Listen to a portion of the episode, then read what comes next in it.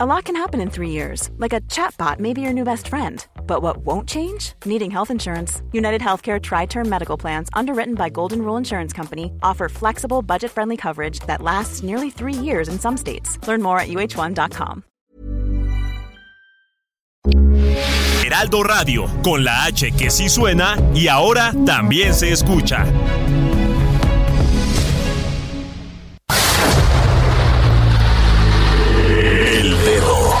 La llaga. Había una vez un mundo en el que nadie creía. Un país de historias inexplicables. Una nación con personajes asombrosos. Santo Tomás tenía razón. Hay que ver para creer. El México increíble, las verdades que duelen, la voz de los que callan, el dedo en la llaga. Infórmate, diviértete, enójate y vuelve a empezar. El Heraldo Radio presenta El Dedo en la Llaga con Adriana Delgado. En la puerta del sol como el año que fue otra vez el champán y las uvas y el alquitrán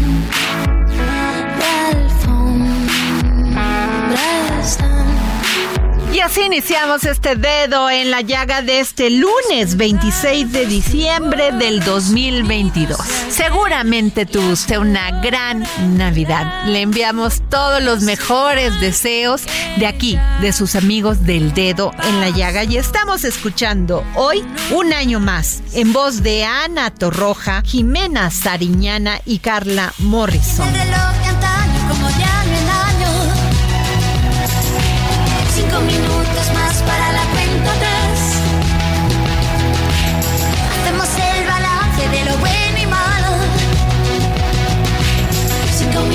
minutos antes de la cuenta atrás.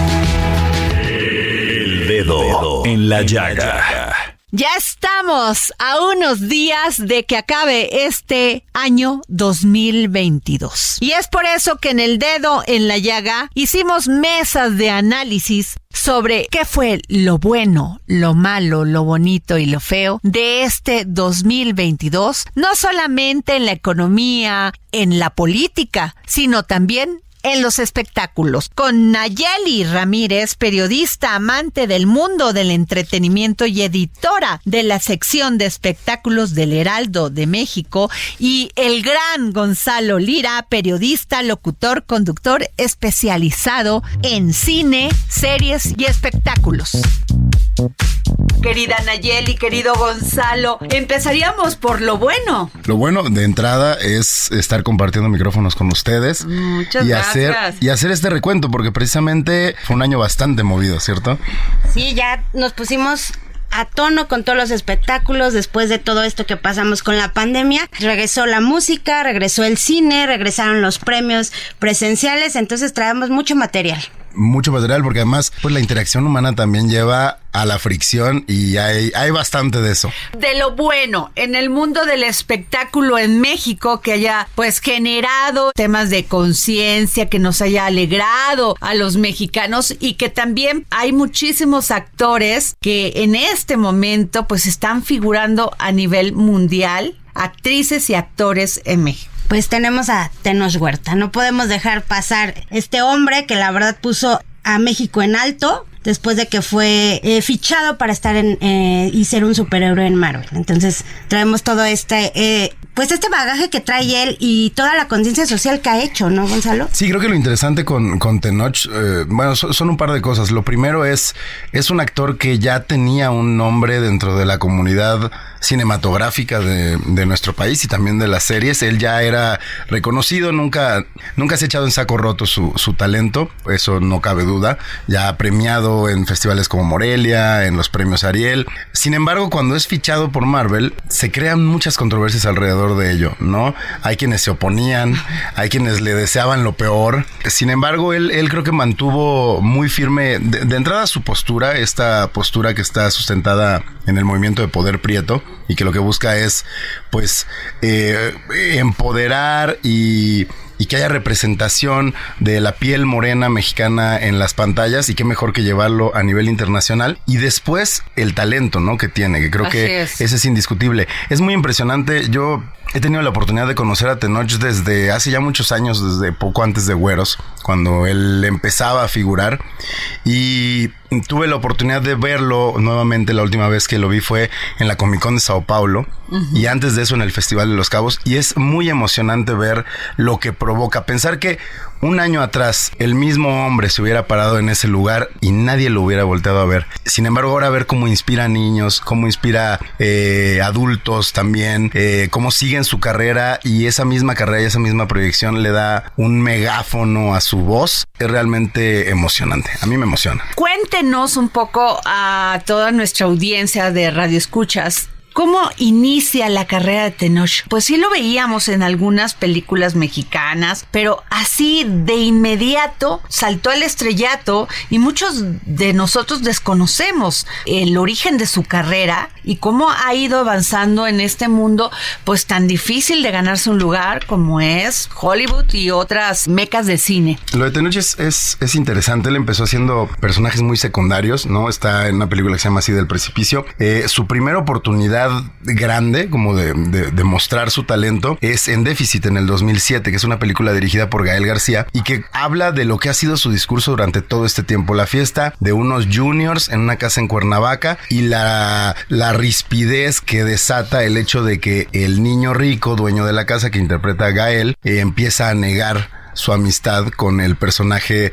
que se dedica a limpiar la casa y a, y a, atenderla, que es interpretado por Tenoch, ¿no? Ellos se supone que tienen una amistad desde la juventud y cuando este chico llega ya más grande con sus amistades, empieza a hacerlo menos por su color de piel, por sus orígenes. Entonces desde ahí ya había un discurso de parte de Tenoch de buscar esa representación. Sin embargo, eh, después de algunas películas en las cuales tenía personajes secundarios pero importantes como La Zona, Casi Divas, la serie de Capadocia, uh -huh. creo que su primera oportunidad importante es Sin Nombre de Kari Fukunaga, uh -huh. que Kari Fukunaga recientemente estuvo a cargo de eh, series como True Detective o okay. la última película del 007. Ahí Tenoch interpreta un Mara Salvatrucha que está, eh, pues es el villano dentro de una comunidad de migrantes que están viajando uh -huh. sobre la bestia y creo que ese es su primer momento y ya de ahí pues bueno güeros el infierno un montón de películas días ¿no? de gracia y ya más recientemente Narcos creo que es donde, donde también se dio a conocer haciendo el papel de Rafael Caro Quinter.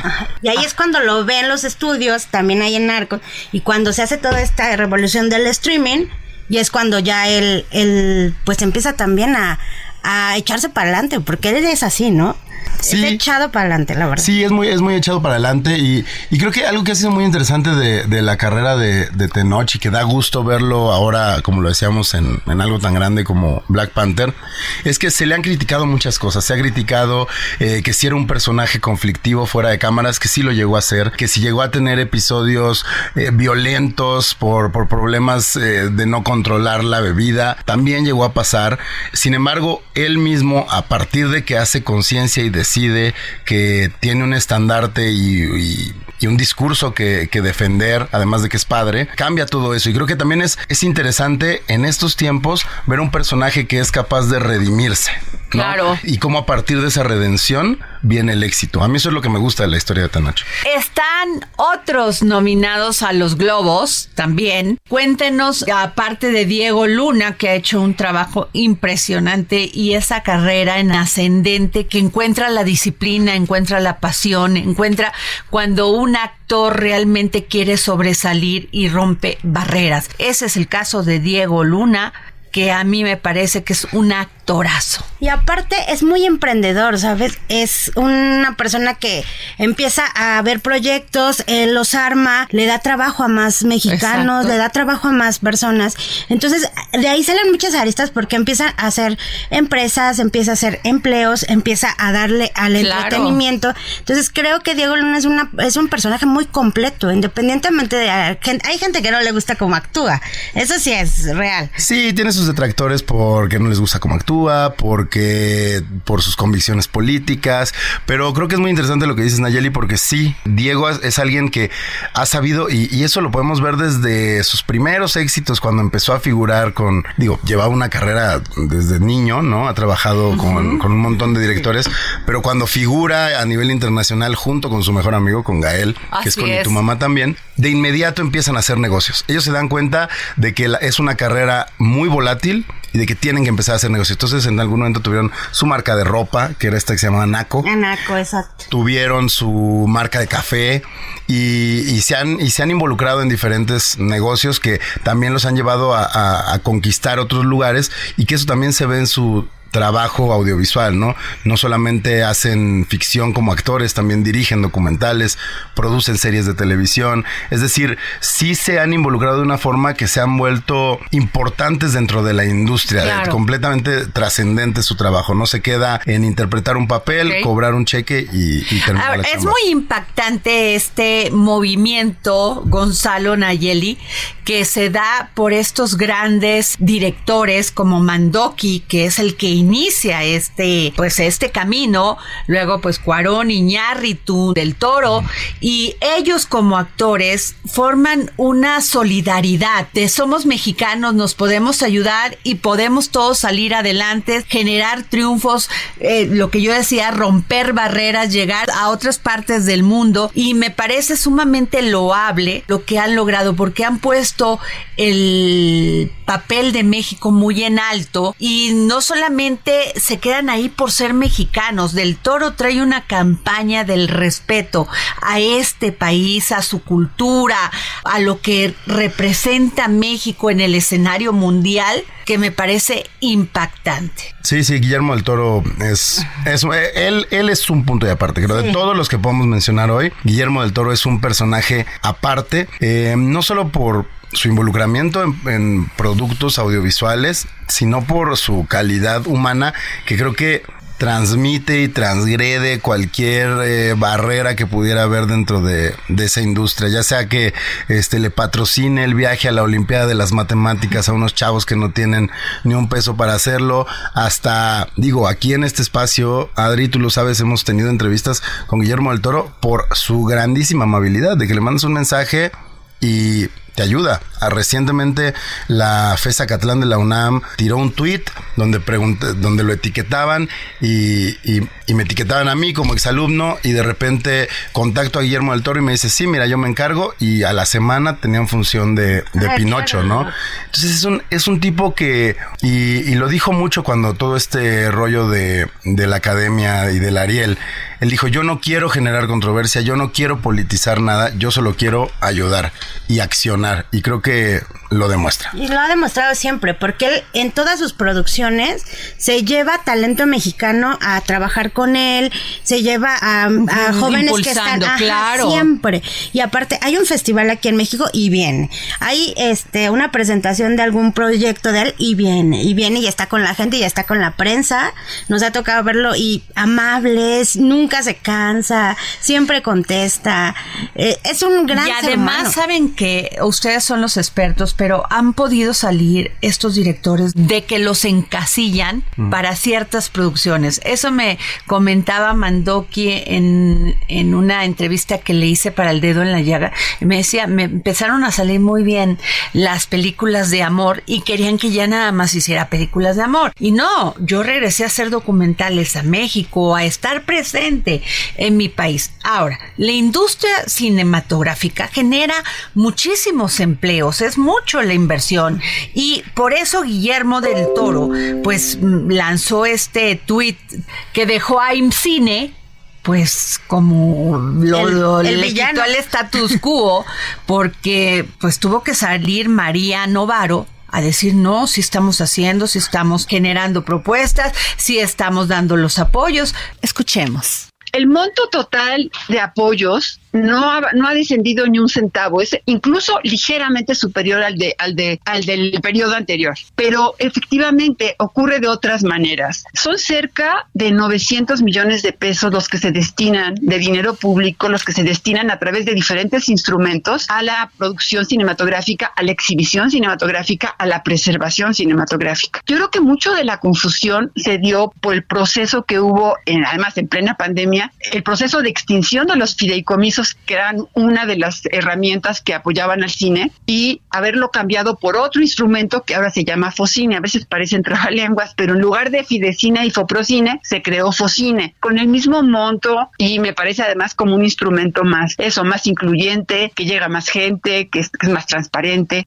Pero pues ahí está la realidad. Y luego también dijo Guillermo del Toro, bueno, no todas las películas que se están haciendo en México tienen la calidad que deberían de tener. O sea, Es, es, es interesante justo la discusión que desató, porque si bien es cierto que sí hubo, hubo recortes, también es cierto que no sabemos en qué se gastaban el dinero. Entonces, y eh, que nada más iban para unos cuantos. Exactamente. O sea, que todas las producciones eran para unos cuantos de este cine. Pues así, muy, que le llaman familiar, o cómo le llamarían. Bueno, está, el cine popular, por ejemplo, ¿no? Que es el de. eh, siempre lo terminan encasillando como el de Eugenio Derbez y Omar Chaparro, que no, no son los únicos que hacen ese, ese tipo de cine. Es, es, es un brazo muy fuerte de, de la industria y yo no le veo nada de malo. Pueden o no gustarte esas películas, pero generan, generan, Generan ganancias. empleos y- generan empleos. Eh, y también está el otro cine, ¿no? Que, eh, que hay Tatianas Huesos, Natalia Beristain, sobre todo un montón de nombres de, de directoras mujeres, que eso también es, es muy interesante. Eh, Que sería más cine de arte, podríamos decirle. pues sí, es que no O sé si necesariamente es cine de arte, es como un cine eh, con más causa quizá, con más discurso, ¿no? Y que, y que de repente no se voltea a ver tanto y que termina siendo el más castigado Cuando no hay cuando no hay apoyos cuando estas premiaciones no les permiten eh, de alguna forma tener más visibilidad. Pero yo también les preguntaría a ustedes por ejemplo menciónenme las últimas tres películas ganadoras del Ariel cuáles fueron. La, yo creo que el público en este momento se está golpeando la cabeza preguntándose cuáles son. Entonces creo que lo que sí levanta Guillermo del Toro es una, una Polémica. conversación que se tiene que hacer para ver por qué no nos acordamos de que ganó el Ariel. Está bien que exista, pero por qué no está teniendo trascendencia. Ok. Yo creo que sí hay que modificar un poco la academia y cómo están haciendo los procesos, porque lo que dice Gonzalo es totalmente cierto. O sea, nadie, o sea, nadie le da la importancia al premio Ariel como debería de ser, porque Claro. nosotros tenemos una industria muy grande. cinematografía mexicana. Ajá, y tenemos muchos talentos y hay muy mm, productos muy buenos. Entonces yo creo que más bien la industria tiene que empezar esta conversación y ver cuáles son los puntos débiles que tiene Claro. y y dónde tiene que meterle dinero, dónde no tiene que meterle dinero, porque pues creo que hay recursos que están ¿No les desperdiciados. parece que realmente aquí no hay una cultura del sector privado para generar condiciones de que haya una industria mucho más fuerte? En Estados Unidos sí, porque ven las ganancias y ven unas ganancias impresionantes si una película llega a tener un éxito como el de Top Gun. Maverick, de que recaudó el billón, casi un billón de dólares. Es, es interesante porque sí, precisamente no existe, digamos que el acercamiento con la inversión privada dentro del cine mexicano sigue dependiendo de los procesos públicos. Es decir, para que una empresa privada pueda poner dinero, tiene que entrar la producción en competencia, ¿no? Dentro de esos estímulos fiscales, dentro de estos fondos de apoyo y también entran las empresas. ¿Para qué? Para deducir impuestos. Básicamente es eso. Pero tienen que ser aceptado el proyecto y entonces tienen que pasar por una eh, situación ahí de transparencia a la empresa, que hace poco estábamos escuchando a Luis Estrada quejarse. Él decía que había censura sobre su película porque las empresas que le habían autorizado que le pusieran dinero no habían pasado como estas auditorías. Entonces, pues a final de cuentas no es culpa, creo que ni de los fondos ni de Luis Estrada, es culpa de repente de estas empresas que no están eh, en orden. no hay una industria como tal. Y que porque tendrías que poder además buscarlos por son- fuera. eh, tienen una prestación fiscal que son deducibles de impuestos. Exacto. Entonces, debería de haber más inversión para el cine en México. Pero no lo entienden así las empresas. Es, ese es el gran tema. No lo ven así porque precisamente sigue el cine mexicano cargando con ese estigma de que o es eh, cine chatarra o es cine de arte que a nadie le importa. Y eso yo creo que ya no es cierto. Tan, tan no es cierto que la gente conoce a Tenoch, la gente conoce eh, a muchos de los actores y de los directores, poco o mucho, pero también si la inversión privada le entrara, habría más juego dentro de, de, de lo que ve la gente, ¿no? No se quedaría como Claro. una campaña de espectaculares, una fun- unas funciones que duran dos semanas y tan tan se acabó. Ahora quiero hablarles de eh, estas series que se transmiten en las plataformas y las películas. Hay unas que realmente sí les paso. Hay unas que no tienen contenido, no tienen guion, que como dice Ben Affleck son como maquila, tan impresionante que es como hacer papas fritas y hamburguesas. Casi así lo dijo. ¿Qué piensas Nayeli y Gonzalo? Pues creo que sí tiene razón. Creo que pues por la pandemia hubo una saturación en las plataformas. La verdad tenías estrenos casi diario, pero no quería decir que fueran de calidad. Exacto. pero obviamente sí hubo cosas rescatables, como eh, ya lo platicamos, este proyecto de Guillermo del Toro de Pinocho Sí. es algo Es extraordinario. Espectacular. De veras, tenía mucho tiempo que no veía una película que me hiciera sentir tan feliz, emocionada, triste. No me paré de la. Fíjate que es difícil estar en tu casa y no pararte del sillón de tu casa para ver el teléfono, para tomar agua y mantenerte en el sillón y mantener a toda una familia viendo la película me parece impactante. Pero creo que eso habla de precisamente de la diferencia que se hace entre lo que comenta Ben Affleck, ¿no? De hablar de esta fábrica de, de esta maquila, de esta fábrica de hamburguesas de comida rápida que se ha vuelto el entretenimiento y un verdadero artista. No, un verdadero artista no importa si está en la pantalla grande, si está en la pantalla chica, si está en streaming, si está en cine, va a hacer que el público se quede cautivo. Y como bien decía Nayeli, de repente, eh, y se sintió en, en- en la carga de trabajo que nosotros tenemos. Todo el tiempo había estrenos, todo el tiempo hay un estreno nuevo y de repente te cansas porque son los mismos actores, eh, el mismo tipo de historias, eh, no, no hay nada nuevo. Entonces, creo que esa puede ser hasta la Es fórmula como del las desastre. películas de Navidad. O sea, todas son iguales, con diferentes actores. Echas unos churros Sí, espantosos. hemos visto una cantidad de churros el, el último año, porque además también la demanda que, que la pandemia eh, generó, ¿no? La gente estando en su casa, ah, por más que estén haciendo home office, tienen prendida la televisión, tienen prendida la plataforma en algo. Entonces, la demanda de nuevos contenidos, pues fue tremenda. Ahora, Lado positivo, mucho trabajo para la gente que se dedica a producir aquí en México, ¿no? Porque genuinamente sí, yo, yo tengo conocidos que se dedican a eso y la carga de trabajo que han tenido es impresionante. No todo bien pagado, que eso también eh, hay que decirlo, no todo bien pagado o no todo tan bien financiado, por lo tanto también los resultados no son y tan ven, buenos. y se ven. Que se Y tú su lo tiempo sabes. y que Ustedes gasten. saben de cine, saben de espectáculos y se ve de inmediatamente una gran producción, aunque sea para plataformas. Sí, ya lo vimos con Merlina. No sé si, no sé tú qué opinas. Es una Me es un muchísimo. gran producto. Y es cuando tú ves que a pesar de que es una historia, es un remake, está muy bien hecha. Obviamente, pues por Tim Burton. Acabo de ver también la, la, el documental de Meghan y Harry. A ver. Ya vamos a entrar en terreno ya, chismoso. ya, ya chisme, Ya porque además también la, el fallecimiento de la reina Isabel pues generó una expectativa pues, por su muerte, por quién, quién iba a ser su sucesor del trono, era obviamente Carlos, pero mucha gente pensaba que podía haber Que llegado saltar. William. Es, es curioso. Yo soy este. ¿Cómo se dice? Un poco sospechosista de repente. O sea, yo creo que, co- como dice el dicho, cuando, cuando no está el gato, los ratones hacen fiesta. Creo que se nota un poco eso, ¿no? No está ya la reina y de repente eh, William y Megan dicen, ahora es el momento de capitalizar nuestro propio escándalo. Sin embargo, yo sigo creyendo que ahí la misma corona puede estar involucrada en, porque necesita trascendencia. La figura de la reina pesaba muchísimo y hemos visto que Carlos no tiene esa empatía de la gente, eh, no Nunca tiene. fue un hombre- Nunca figurado, es un hombre muy gris. sí, muy gris, o sea, Digo, la eso- verdad. Eso, nada tiene que ver con, con cómo sea su reinado. Y cómo toda la él. historia de que, de que si fue infiel con Camila, Park Bowles, que, o sea, toda esta historia pues genera un resentimiento de, del pueblo que además tiene que pagarle a la corona. Lo que me pareció maravilloso de este documental es cómo Meghan y Harry, pero sobre todo Harry, explicaba cómo viven ellos de los medios y los medios viven de ellos y ya está así el, el organigrama.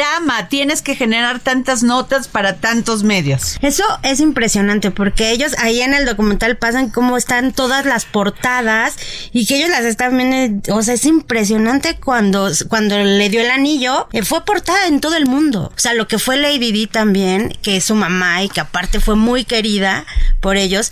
Tanto ha trascendido que podemos meternos otra vez en las series. The Crown ha sido una de las series también más, Más premiadas. exacto. Muy es- bien hecha. ajá, y más esperadas cuando son los estrenos, ahora que se estrenan por capítulos y la gente está a la expectativa de todo lo que pasa en el en ese castillo, ¿eh? Exacto. Pero además, lo que dicen ellos es que tú te prestas a este juego, o sea, es un juego. Tú generas las notas, ellos te las publican, los que, obviamente, los que les han dado los grandes trancazos a la, a la imagen pública de la corona, pues han sido los medios que no están en ese juego. Vamos a un corte, pero siga acompañándonos aquí en el dedo, en la llaga, en este gran análisis de lo que fue lo bueno, lo malo, lo bonito y lo feo del cine y del mundo del espectáculo con Nayeli Ramírez y Gonzalo Lira.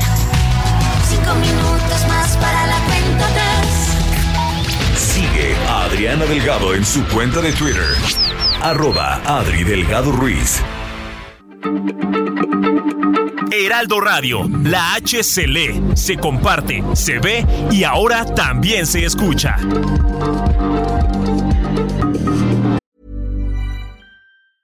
Hey, it's Ryan Reynolds, and I'm here with Keith, co star of my upcoming film, If, only in theaters, May 17th. Do you want to tell people the big news?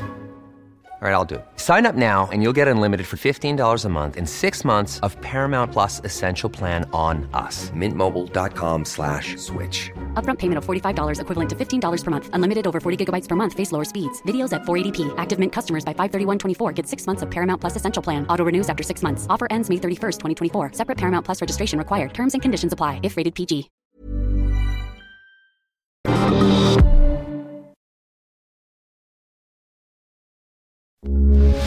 Heraldo Radio, con la H que sí suena y ahora también se escucha. Sigue a Adriana Delgado en su cuenta de Twitter en arroba Adri Delgado Ruiz. Estrena con Ford La Viga dos unidades únicas en México, Ford Expedition Limited 2022 o una Ford Expedition Max 2022. Aprovecha la entrega inmediata. Visítanos hoy mismo en Calzada de la Viga, 1880, Mexicalcingo, Iztapalapa, código postal 09099, Ciudad de México o llama al 5521 2840 71. El próximo jueves, de El Dedo en la Llaga, Adriana Delgado hace un recuento de los mejores momentos de este año. A lo largo de este 2022 contamos con la presencia de grandes líderes de opinión en el ámbito social, cultural, político. Y en este programa especial vamos a recordar algunos de los mejores momentos de estas maravillosas entrevistas que marcaron este año y donde pusimos el dedo en la llaga. Jueves, 11 de la noche, El Dedo en la Llaga, Heraldo Televisión. Regresamos de un corte. Les recuerdo que me sigan en mi Twitter, arroba Adri Delgado Ruiz. Este jueves 29 de diciembre, no se pierdan este programa especial que realizamos el equipo de El Dedo en la Llaga Televisión sobre las mejores entrevistas a personajes de la vida política, cultural, social y económica de México. En la llaga. Con el objetivo de continuar mejorando la situación de las niñas y niños en México, Fundación Grupo Andrade realizará el sorteo de un Aveo LC 2022. Contribuye en esta causa comprando tu boleto de 100 pesos en la página fundaciongrupoandrade.org.mx. Ayudemos a los niños y las niñas de México. Seguimos poniendo el dedo en la llaga con Gonzalo Lira y Nayeli Ramírez.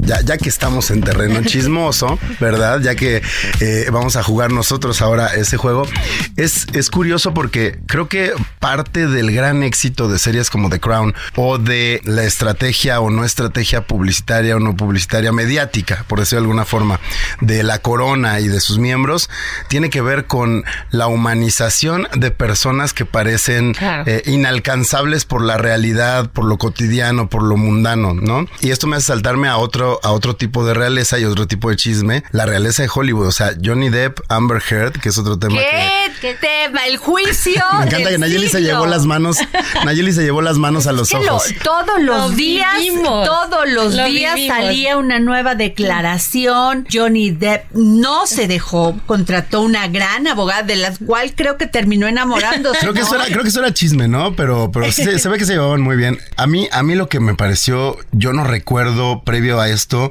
que hayamos visto algo similar, era que veíamos completamente en vivo los juicios completos. Entonces, no, no era una cosa editada por las televisoras, no, no, no, veías todo y la misma gente hacía sus conjeturas por las reacciones, por los rostros, por y, se volvió muy divertido. Los, testigos en vivo, las reacciones de Johnny en vivo, veíamos cómo se reía, cómo se enojaba, cómo se preocupaba. Que sí hubo un antes y un después de todo este movimiento del Me Too con este juicio entre Johnny Depp y Amber. Se volvió de alguna forma como un momento eh, como la, lo contracultural del Me Too, ¿no? Fue como ver a, una mujer usar el Me Too eh, para querer salir avante en una circunstancia mucho más compleja que solo un ellos contra nosotras.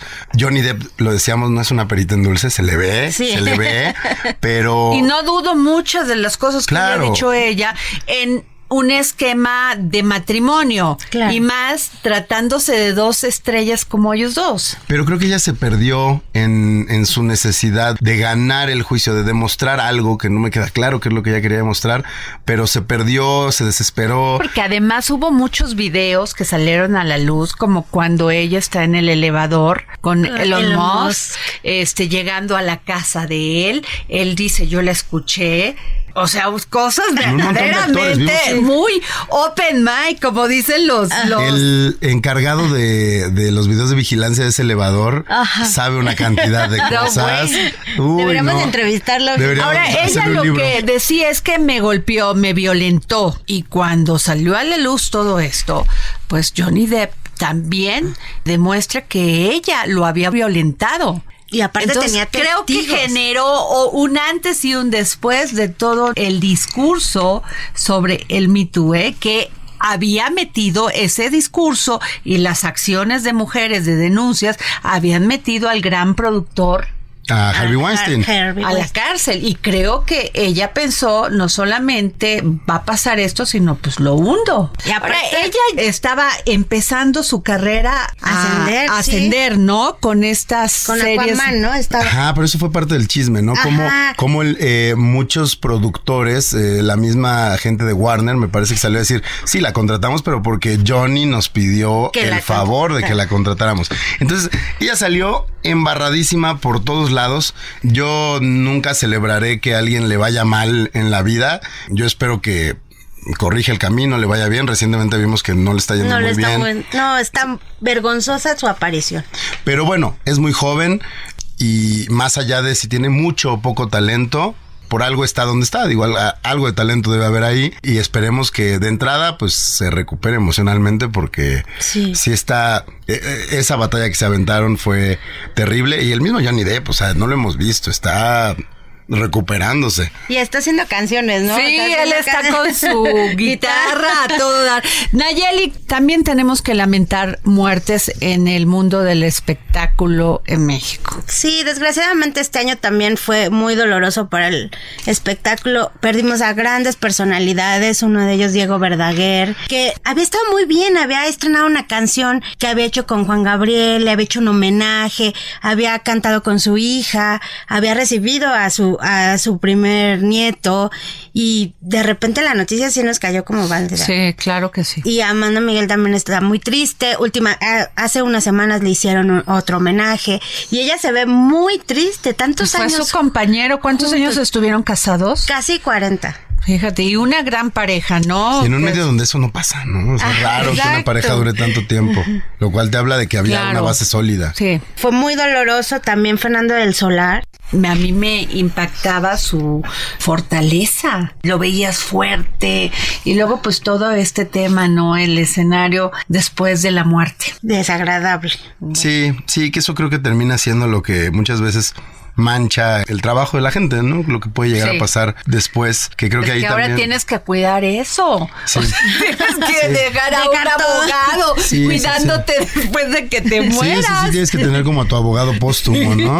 Y a tu familia, a tu gente cercana que, que esté si como... no te destrozan la vida, pero ya muerto. Y ya, ajá, exacto. Y te, bueno, y tu imagen también. Claro. ¿Qué- Que eso me recordaría a Taylor Hawkins, este baterista de, de los Foo Fighters, que se sabe que fue un asunto de una sobredosis, ¿no? Digo, de- o sea, tuvo que ver con un suicidio. Sí, con un, con un abuso, creo, también de los, de los medicamentos. Y desgraciadamente, México fue el último escenario en donde estuvo. Colombia. y ahí en su habitación. Y ahí termina. Terrible. Pero a lo que voy con eso es, ocurre esto, se le hace el concierto homenaje y ya no se habla más del señor. ¿Por qué? Porque se ve que cuidaron su imagen, punto. O sea, no lo metieron en ningún tipo de escándalo póstumo y se queda, haya hecho el bien o el mal que haya hecho en su vida, no tenemos por qué saberlo. Claro.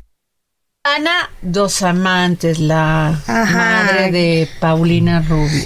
También Paula está pasando mal después de la pérdida de, de su mamá, porque aparte eran muy unidas. Ella ya se había ido a vivir con. Qué con guapa, Paula. ¿no? Guapísima. Yo estaba viendo fotos de ella. Y siempre igual, ¿no? Así. No, no, no, no, no, no. Espectacular. Qué guapa. O sea, siempre fue una mujer muy elegante, muy cuidada. mucho porte. Mucho porte, pero de joven era espectacular. Sí, desgraciadamente también ella perdió pues la batalla contra el cáncer.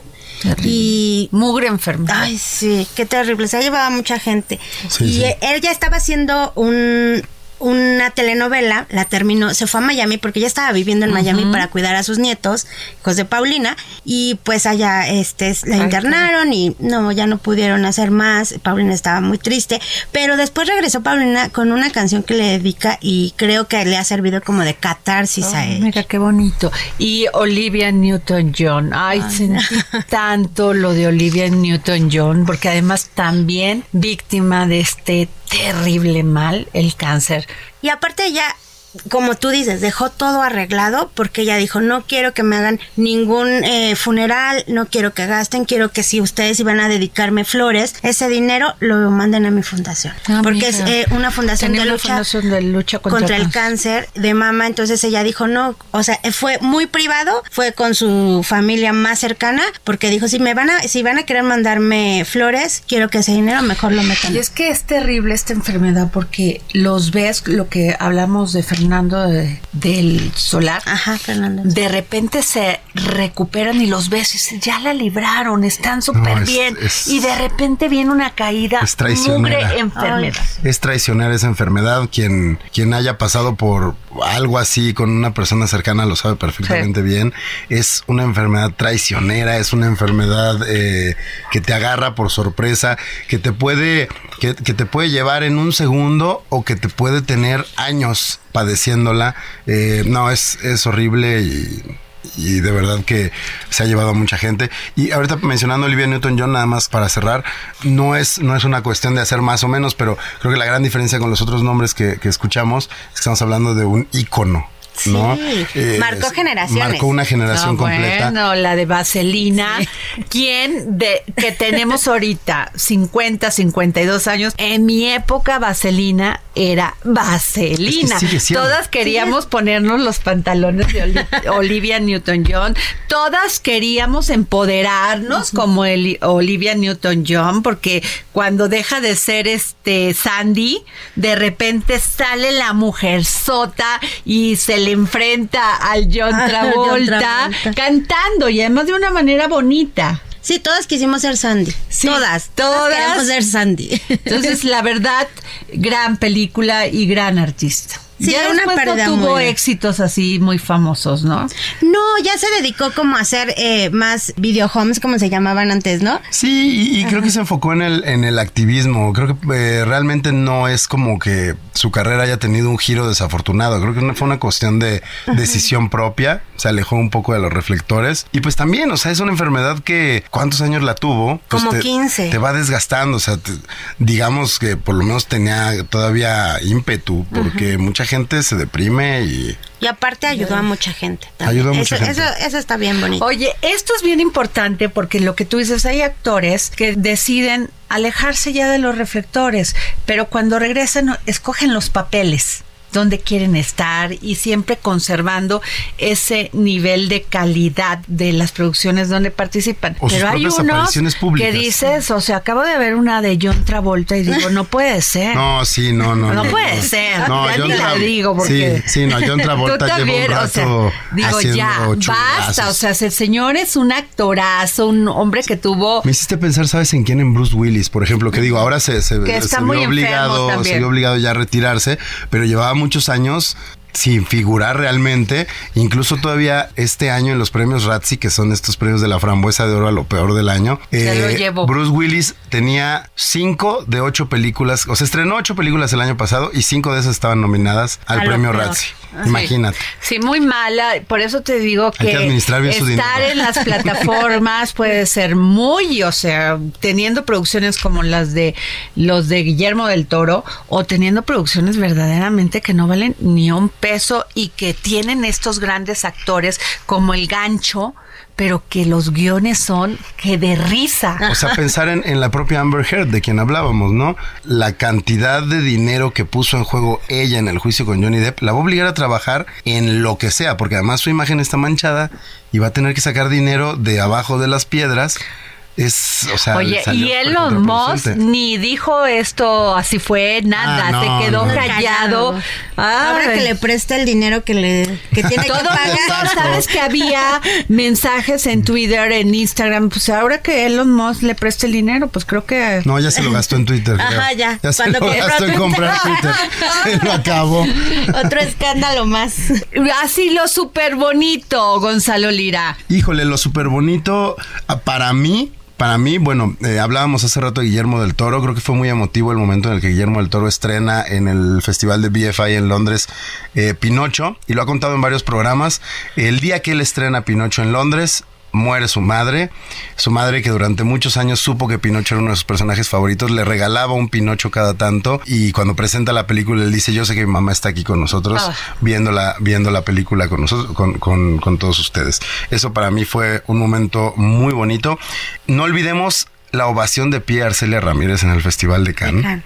¿no? Con la civil, una ovación de ocho minutos a una actriz que lleva años siendo una de las mejores Sí. eh, y que es un reconocimiento muy merecido. Y para mí, eh, las nominaciones al Globo de Oro que se encaminan también a hacer nominaciones al Oscar. A Diego, bueno, a Diego Luna no le va a tocar porque es por la serie de Andor y no, no involucra series, pero Guillermo del Toro por Pinocho, que yo creo que se va a llevar el Oscar, y el Globo de Oro como película animada, y a Diego Calva, que es este actor eh, que va a causar sensación. Escuchen lo que le estamos diciendo, no lo conocen, ha hecho un par de películas, sale en la última temporada de Narcos y de repente su historia es la de Cenicienta. Eh, se entera él de un casting, nada más le dicen que es un casting en inglés, manda su video, le dicen, pasaste, vas a tener una audición por Zoom porque se cruza la pandemia y cuando prende su cámara está enfrente de Damien Chazelle, el director de La La Land. Wow. Y, y después le dicen, me gustó tu audición, vente a Los Ángeles y cuando llega a Los Ángeles le toca audicionar con Margot Robbie, con Brad Pitt y hoy en día es el protagonista y Margot Robbie y Brad Pitt son sus coprotagonistas y él está nominado como mejor actor en los Globos de Oro. Al- tiene 30 Pues años. enhorabuena, qué padre. Eso sí, Hay sueños bonito. que se cumplen Sí, si sí, sí. sigues, si no dejas de persistir, ¿no? Y si tienes talento, ¿no? Claro. Es el, creo que es el talento, un poco de suerte también, eh, que se te cruce una buena oportunidad, saberla aprovechar, pero sobre todo eso, la necedad, el Claro, estar ahí. Exacto. Esto es una carrera, es una carrera de constancia, ¿no? De- De, de re- constancia de y de resistencia. resistencia. De resistencia. Y la película de Iñárritu. Controversial, ¿eh? Bardo controversial. A ver, he Ya. escuchado muy buenas opiniones y otras no te va a gustar. Sí. o sea que te dicen, ok, pero no te va a gustar. ¿Qué team eres, Nayeli? La verdad es que a mí me dejó como sin palabras cuando la vi. Dije, ay, ¿de qué estamos hablando? Como que de repente me perdí un poco. De repente sentí que sí era su historia y que se metió demasiado y que a lo mejor era muy local. Entonces yo siento que eso, el ser muy local, fue lo que causó tanta mala crítica, ¿no? sé. Sí, hay un tema ahí y creo que no se debería mezclar, pero ya se mezcló, que es eh, Alejandro González Iñárritu no es conocido eh, como un person como una figura pública muy amable, muy empática, este, muy cercana ni a su público ni a la prensa, pues se le considera un tipo soberbio. Yo no puedo decirlo porque no, no lo conozco, Gran diferencia con, con, Guillermo del Toro. Guillermo, con Guillermo del Toro. Toro, ¿no? Entonces, eso ya es una cruz que él lleva cargando y de repente hace una película que se trata de él mismo, Ajá. En la que además se victimiza como este artista incomprendido. Ajá. A mí la película me encanta. De verdad, a mí la película... O sea, sí la recomiendo. Yo la recomiendo porque es ya de un cinismo absoluto. O sea, es, es un cinismo absoluto que creo que lo decía un periodista que se llama Carlos Aguilar. Es un mexicano que eh, eh, radica en Estados Unidos y trabaja para el New York Times y varios, el LA Times, etcétera. Y él decía. Spielberg hace una película autobiográfica que la tiene, de Fablemans, y, la, y le aplauden y es el gran maestro del cine.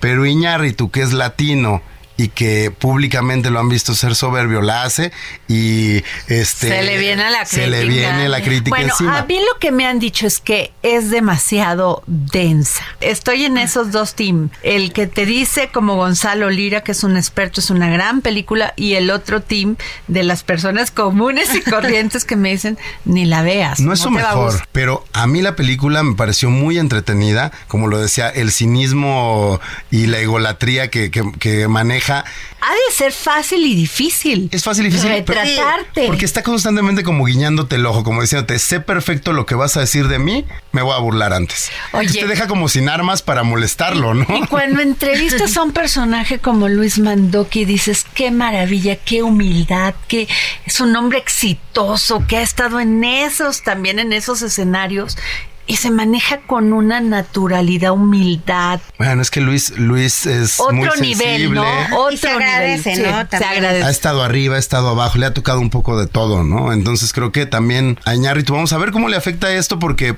pues sí es para, para el ritmo que él llevaba, es su gran fracaso. Alfonso Cuarón, ¿qué hizo este año? Alfonso Cuarón está produciendo, produjo por ahí una película de Rodrigo García que se llama Raymond and Ray, que Rodrigo García es el hijo de Gabriel García Márquez. Produce eh, Cuarón y me parece que está preparando algo para el próximo año con Apple TV. No sé si va a ser una película o va a ser una serie. Eh, ha sido como muy hermético al respecto. Él siempre es muy hermético. Sí. Una serie que sí me gustó mucho, que retrató este momento del 68, de cómo se manejaba el poder, de qué decisiones se tomaban que cambiaban la vida de todos los mexicanos y mexicanas. Gonzalo. Sí, un extraño enemigo. Esta, esta serie de Gabriel Ripstein, que es el hijo de Arturo Ripstein. Él es el que hace la serie. Creo que hace una labor muy interesante de, de darle contexto a lo que estamos viviendo, ¿no? Y de repente como también de voltear atrás y darnos cuenta de quiénes eran los luchadores sociales, cómo operaban la los gran gobiernos. actuación de Está, está Jiménez Cacho, por ahí, ¿no? No, Es un- bueno, pero es que Daniel Jiménez Cacho, el control que tiene sobre su herramienta de trabajo, que es la actuación, es muy, muy impresionante eh, lo que él logra hacer. Y que esta fue la segunda temporada. ¿No? Que ya, ya pasó el 68 y más bien estamos entrando en esta nueva temporada en los años 70, está el, el tema del halconazo y se encamina pues hacia la devaluación, la No, no, crisis. muy bien. Sí, no, no, Muy dra- bien. drama tiene la serie. Drama tiene le y además quedan es muchas un gran personaje de la política mexicana que nunca había sido retratado así. Y la verdad, sí es un gran documento independientemente que está hecho serie. Es un gran documento. Sí, que juega un poco con la ficción, pero está completamente documentado y creo que lo hace muy bien. Bueno, y nos vamos en este programa de lo bueno, lo malo, lo bonito y lo feo del cine y el espectáculo con lo feo. Nayeli, lo que sí, de plano dijiste, no. Ay, lo feo yo creo que fue este problema en el que está metido Pablo Lai. Ok. La verdad, muy triste, eh, un chavo que estaba en su carrera ascendiendo, estaba con proyectos eh, buenos, interesantes, y pues se mete en un problema allá en Estados Unidos y lo meten a la cárcel. Entonces, ahorita eh, apenas hace un día le, le negaron otro juicio y pues va a tener que estar allá. Está, ya, ya fue declarado culpable, no le han dado sentencia, eh, puede irse de entre 9 a 15 años en prisión, pero es una persona que lo, lo- lo comentábamos, está en una edad en la que tendría que estar despuntando su carrera, terminando como de concretarse muchas cosas, y no lo va a ver, no lo va a ver ocurrir, no va, no lo vamos a ver. Que eh, también hay tener ese una carga que siento social, racista, en cierta forma, política, y todo lo llevó a este juicio. Y estuvo, yo siento que sí estuvo en el momento equivocado. ¿O no lo crees Fue un, así? fue un instante, es esta cosa que en un instante te, te cambia por completo. Sí. Es un incidente de tránsito en el que él ni siquiera es que tire el golpe, No. digamos, el golpe que él tira no es el que acaba con la vida de este, de este otro señor, ¿no? Que también es lamentable. Él tira un golpe que medio da.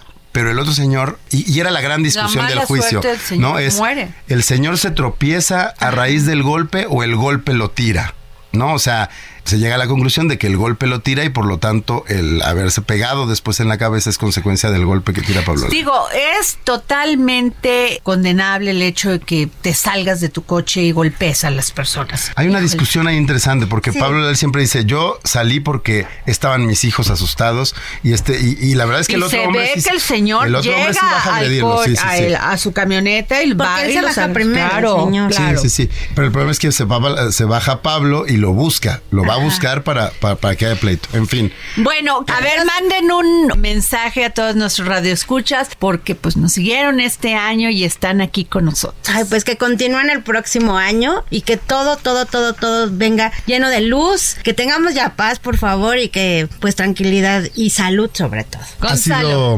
Ah, Fue un año complicado, creo, muy movido de, de salir de, de un problema y de, darnos cuenta que había muchos otros por resolver porque estuvieron pausados por la pandemia. Lo mismo, mucha salud, mucho trabajo eh, y mucho agradecimiento a, a quienes nos escuchan, a ti, Adri, eh, a toda la gente que está en la cabina porque este espacio siempre ha sido un espacio en el que podemos compartir Gracias Nayeli Ramírez, editora de la sección de espectáculos del Heraldo de México y Gonzalo Lira, periodista, locutor, conductor especializado en cine, en series y en espectáculo. Gracias. Muchas gracias, Adri. Gracias. Nos escuchamos mañana.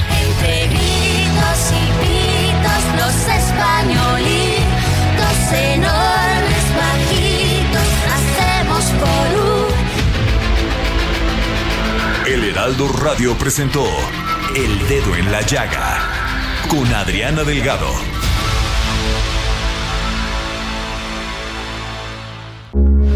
Heraldo Radio, con la H que sí suena y ahora también se escucha.